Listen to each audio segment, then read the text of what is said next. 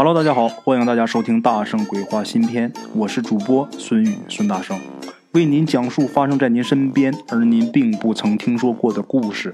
每天晚上，《大圣鬼话》与您不见不散。好了啊，各位鬼友们，今天呢，咱们来说一个关于盗墓的这么一个故事。我说了这个鬼故事也这么多期了啊，但是好像从来没有说过关于盗墓的啊。咱们今天呢，来讲这么一个事儿。这个事儿呢，是咱们鬼友他大哥的事，啊，我说的这个大哥呀，并不是真的大哥，而是呢他老板的儿子，他们两个关系很好啊，他管人家叫大哥，倒不是为了别的啊，关键是这两个人呢能玩到一块儿去，这俩货呀有一个共同的爱好，什么呢？都喜欢射箭，啊，这个事儿啊，得从咱们鬼友啊上大学那会儿说起。那时候呢，他去他们老板这公司打工，就是周末去做兼职啊啊！他这位大哥呢，那时候刚从国外留学回来，跟他父亲呢说要适应一下这个国内的环境，其实呢就是天天东逛西逛的，所以啊，他们两个都很清闲。咱们鬼友他去打工啊，是人家家的子公司啊，在那儿做一些大学生常做的那些兼职，很普通的兼职。有这么一天呢，去上班。啊，就遇到他老板这儿子，就是他的大哥了。他的大哥呀，正在那闲坐着看书呢。咱们鬼友啊，也不知道这是老板的公子啊啊，就看这个人看的书啊，是关于射箭的这么个书籍。于是呢，他就凑过去啊，两个人一盘道，哎呀，相见恨晚呐啊！咱们鬼友呢，就是一个普通人家的孩子，其实他除了射箭，别的他也不玩什么。可他这位大哥呀。那兴趣就很广泛了。当时这个《鬼吹灯》正流行着呢，这位大哥他看的心里边痒痒，他呢决定自己组队去探险，然后也盛情邀请咱们鬼友去了。当时咱们鬼友啊就跟他这个大哥说呀：“我怕鬼，我不敢去。”啊，这大哥叫了他几次，看他实在不愿意去啊，也就算了啊。其实啊，咱们鬼友最主要的原因是。呃，什么原因没去呢？是因为他看呐，人家买那装备的钱啊，就一个人买装备用的钱，足够他自己父母两年的工资啊。那他当然不愿意去啊，穷人家的孩子跟你这富二代比不了。这大哥那是富家公子，就是压根没往这方面想。他心想，咱们鬼友不去啊，也就不去了啊。那可以再叫上其他人嘛啊，其他这方面的队员比较好找。就说组织出去探险啊，人还是挺好找的。最主要是什么呢？你想出去盗墓啊，得找懂行的呀。这懂行的人不好找，但是呢，他又不敢跟他爸说。他爸人脉是挺广的啊，但是他要跟他爸说，他爸肯定不同意啊，肯定得说他你天天不务正业呀。后来这位公子啊，通过了一个朋友，请到了一位这个人呢。六十多岁，一位大爷啊，长得是精瘦精瘦的。这人呐叫百爷，啊，柏树的那个柏。百爷呢，他也不会观星啊，也不会什么的。那么他怎么说有本事呢？人家有人家自己的一门功夫啊。为了让这个公子哥少受点罪，这百爷呀，他决定自己先去踩点儿。在中原地区啊，这位百爷。果然发现了一个大墓，然后呢，打电话叫这个大部队快点去，啊，等到那儿一看呢，果然呐，这个规模不小啊。可惜呀，就在他们要下手的时候，当地的老百姓发现了，多亏呀，他们还没下手，更多亏呀，他们跑得快，不然就被警察叔叔给抓住了啊。算上百爷，他们一共是一行五人，这个盗墓的团队啊，还是比较小的啊。大伙跑了之后，这百爷就告诉他们：“啊，你们四个先回去，我自己呀再找一找这个大墓。等我再找到了，我再喊你们过来。”咱们鬼友他大哥呀，就这位公子啊，他就觉得前面的经历很刺激啊，他就决定啊不走了，跟着百爷一起去找。这百爷怎么说呀，他也不听。最后没办法，百爷只好是同意了啊。他们呢也不坐火车。也是挺难为这位呃富家哥啊，富家公子吃得了苦啊啊，他们就坐这个乡间的小巴到处跑，就这样跑了两个多月，百爷总算是找到了一个。要是依着这个富二代的意思啊，那他马上就要动手，但是百爷却说不行。这个墓啊，看这个样子啊，至少是明代的，或者是明代以前的。像这种年头比较古远的这种古墓啊，必须得先祭祀，然后才能下手。祭祀呢，都是由这个百爷来主持着。白天呢，采买点东西，晚上去这个墓附近去祭祀啊，然后等第二天再买新的，晚上再去，就这样一连十几天啊。然后百爷才说：“现在啊，到时候可以了啊。”那么这些天他们都住在哪儿呢？他们住在啊，离这个墓最近的一个镇子上。跟这个旅店的老板呢，就说他们是学绘画的。来写生的，然后晚上出去呢，他们也都是偷偷的跳墙出去啊。凌晨呢，天快亮的时候，他们再跳墙回来。前几天呢，祭祀他们可以这样，可是呢，到了快动手那天不行了。为什么？因为那天带的家伙很多，晚上呢从墙头上运不出去。最后呢，他们决定啊，想出一办法，告诉这旅店老板，就说某人呐有事先走。其实呢，他们是借着这人走的这个这个理由啊，白天的时候把这些东西啊运到这个墓的附近，然后留那个人在那儿看着。那个墓啊，在于呃挺远的这么一个荒山上，离最近的一个村子啊也得有十几里。这个。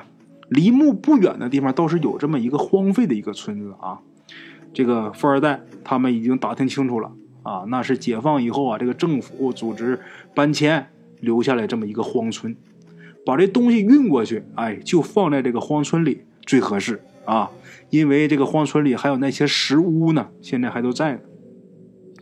那么负责去看守的呢，是他们当中的一个胖子啊，之所以让他去看守。有几个原因，第一个原因呢，因为这人他胆子大，啊，第二个原因呢，就是每天晚上跳墙的时候，他跳的是最不灵活的一个。第三，这货呀会点拳脚功夫，在他们队伍中啊是负责保卫工作的。这个富二代啊，在路上的时候买了一把开山刀，一把砍刀啊啊，就把这把刀也放在这个石屋里边啊，给他留着。第四，这货呢跟那个富二代他俩还是发小，忠心耿耿。晚上下墓的时候呢，这个人也不会下去，他是在外边负责警戒和支援的，所以留他在这儿看是最合适的。啊，简短截说，晚上啊，这些人按时出发。这个时候啊，盗洞前几天基本上已经打好了，只差最后一点儿，所以啊，到这以后很快他们就下到这个墓里了。下去之后啊，这墓里并不像这个《鬼吹灯》里边所说的这墓有多么多么大的空间。这个墓啊，基本上是可以一目了然的。当然啊，这只是一个形容词，因为墓里边没有光，他们只能靠头顶的这个呃射灯啊。他们下去之后啊，第一件事就是这个富二代啊，就按照小说里边写的，在这个墓的一个角点了一支蜡烛。这个百爷呀，就一个劲儿催他。就说你看书看傻了吧？那都小说里边乱写的，你可别整那些没用的，赶紧收拾东西。这墓里边啊，陪葬品并不多啊，都是一些坛坛罐罐的啊，有那么点即便啊，就以大哥的这个水平，也就这位富二代他的这个知识水平啊，他也能知道这些东西拿出去啊，也不值什么钱。百爷呢，他也不在乎这些。百爷呀，告诉大家。开棺，啊，必须得开棺。棺材里边有好东西。那么下来四个人，百爷呢年老，没有什么力气。这个富二代这位大哥平时是养尊处优的，也没什么力气。那么那两个啊，那一共下来四个人嘛，那俩一个是跟着这个富二代混的一个小跟班，就是一普通人；另一个呢是富二代的初中同学，平时你要说上夜店玩，那是把好手。啊，哎呀，这四个人简直就四个废物！多亏他们这个工具带的齐全呐！啊，幸亏有这个现代科技啊。忙活了能有一个多小时，他们总算是把这个棺材啊给打开了。棺材打开一看啊，可以看到里边有一副啊骨架子，这骨架子是被包裹在这个布匹呀，或者是这个呃丝绸中间的。因为当时他们带着头灯啊，也没太看清楚那是什么材质。然后呢，这些包裹物就以肉眼可见的速度迅速的腐坏。这富二代他们吓一跳啊！等缓过神来，明白这是正常的氧化现象啊。再说啊，他们来也不是冲着这些包裹物来的，没管他，他们是冲着金银珠宝来的。开棺第一眼，却谁也没看见有金银珠宝，那么自然他们就会想，这个珠宝之类的东西啊，是不是包裹在这些包裹物当中了呢？是吧？或者是说，在这个尸体的下边呢？那么这样想，那就需要有人动手去翻，啊，虽说都戴着手套了，可是啊，谁也不敢下手。最后还是百爷看了看他们啊，就说：“嗨，现在这年轻人真没用啊！”啊，说完呢，他就下手去摸。这会儿富二代等人呐，都聚精会神的看着百爷摸。那么棺材就那么大。自然是不可能四个人都站在一面他们是这么站的啊。百爷呢站在这个棺材头，伸手往里摸。这个富二代跟他的初中同学站在这个棺材的右侧，富二代的这个跟班站在棺材的左侧啊。这个富二代他们身后啊，就是点着蜡烛的那个角落啊。百爷呢摸了一会儿，觉得这尸体头部这边啊没东西。于是呢，他这手啊还往棺材下边摸着，这个一边摸这人就得逐渐的往棺材侧面走啊啊，走的这个方向就是富二代跟班站的这个方向。他这样一走，这个跟班他自然要挪动脚步来避让啊，自己呢一边避一边走，走了几步，他下意识的一抬头，这人呢就愣住了。这嘴里边哆哆嗦嗦的啊，想说什么可是说不出来的那个样子。这富二代等人呢，本来是低着头的，但是呢，跟这个跟班的啊，就看着他这个动作一变呐，大伙一注意他这个表情，大家也都惊了啊，然后也抬头看这个跟班目光的那个方向啊。等把脸都转过去之后啊，大伙吓得啊，怎么回事呢？这种场景啊，本来这个大伙的心都是悬着的。这富二代他们这一回头，看见什么了呢？就看见这个墓室边上不是点了一个蜡烛吗？这个蜡烛烛光一闪一闪的啊，就不知道这个烛光旁边什么时候出现了一头牛，或者说呀，出现了一个像牛一样的怪物。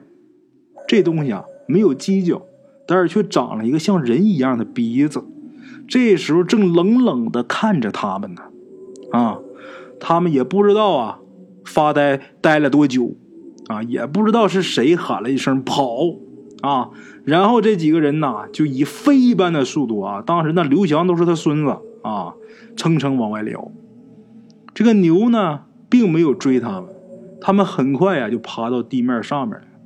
上来以后啊，这心情啊稍微的稳定了一点，然后左右看看。这时候就发现啊，放风的这个胖子不见了，啊，这时候他们就谁借他们几个胆儿啊，他们也不敢去这个荒村里边找，只好啊就远远的离开这个墓穴，然后大声的喊这个胖子。刚喊了几声，这胖子忽然间从这个荒村中里边窜出来了，这时候手里就拿着那把砍刀啊啊，他们还挺高兴的啊啊，这没出事就好。没想到这时候胖子跑过来啊，对着其中一个人迎面就是一刀，啊，对着谁呢？对着这个富二代他的这个初中同学，还不错呀。这刀一来呀，啊，他这一闪，反应挺快，没砍到，就是吓得啊，这一下坐地上。这个胖子也不留情啊，随后又是一刀，就奔着他剁呀。这个时候富二代已经赶到了，就抓住这个胖子的胳膊啊。平时啊，这富二代他就没有这个胖子的力气大，这会儿那更不行了。胖子一甩就把他甩甩开好几步。这个富二代他的初中同学啊，就是这个他这个富二代抱他这一下，他初中同学在地上啊，就有这么一个小间隙，就缓了一下，缓这一下就滚到这个胖子脚下，抱住这个胖子的脚啊，往后这么一抽，这胖子仰面摔倒。啊，这时候呢，那个小跟班还有百爷呀，也都过来了。这时候四个人呢，摁胖子一个人啊，可是呢，这四个人力气都不大，这胖子还是能挣扎，尤其是这个右臂啊，这个右臂啊是被这个富二代的跟班抱住的。这个胖子这个右臂现在还能挥动，而且他这个右手还拿着刀。这个跟班的明显不是这个胖子的对手啊。啊，控制不住，这个肩膀就被这个刀啊给划了个口子。说来也奇怪啊，这个血一下来之后，这个胖子就好像泄了气的一个皮球似的啊，昏过去了。过了能有一刻钟的时间吧，这胖子醒过来了。醒来之后啊，他们赶紧走，一边走，这个胖子一边告诉他们，自己呀在木边把守的时候。忽然间，他看见荒村中啊走过来一个人，胖子呢怕是附近的村民，赶紧是迎过去了啊。不料等走近了，才看清楚，那不是一个人，是个鬼啊。那么大伙就问他：“你为什么那么肯定是鬼呀？”这胖子也不说为什么，因为他一回想，自己就吓得打哆嗦。然后这个胖子啊看见这个鬼之后，他这个。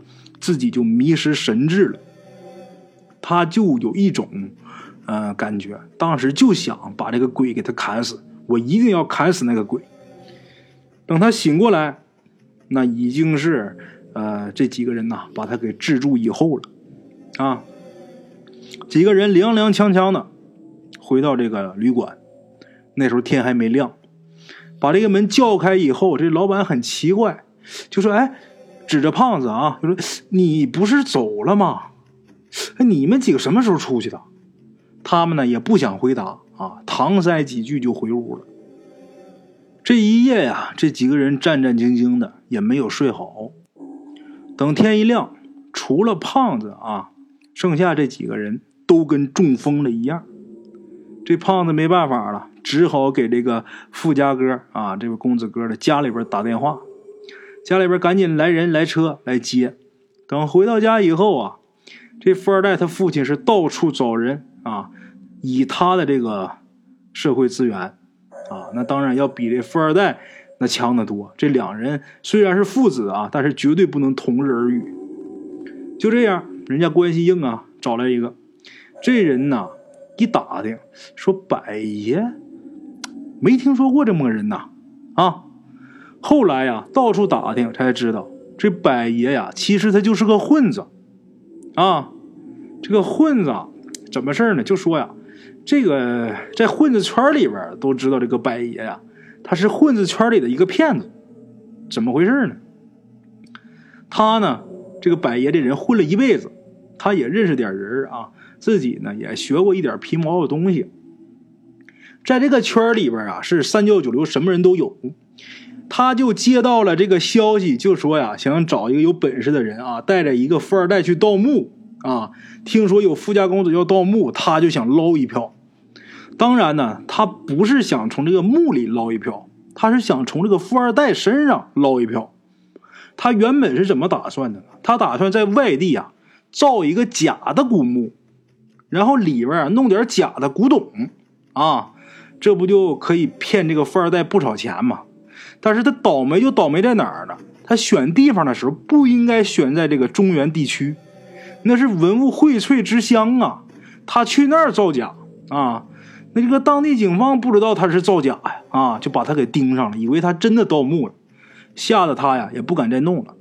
后来他一想啊，我这个节骨眼儿把这富二代叫过去是吧？让他看看这警方都重视啊，是吧？那我找的东西还能是假的吗？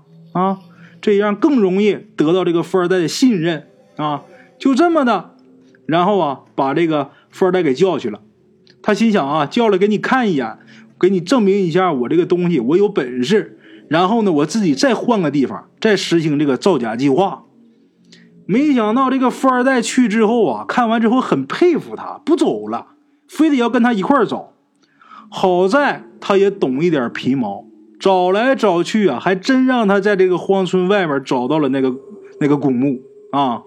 他心想，这个墓下边啊，要是有东西，他就就直接就可以黑这个富二代一票。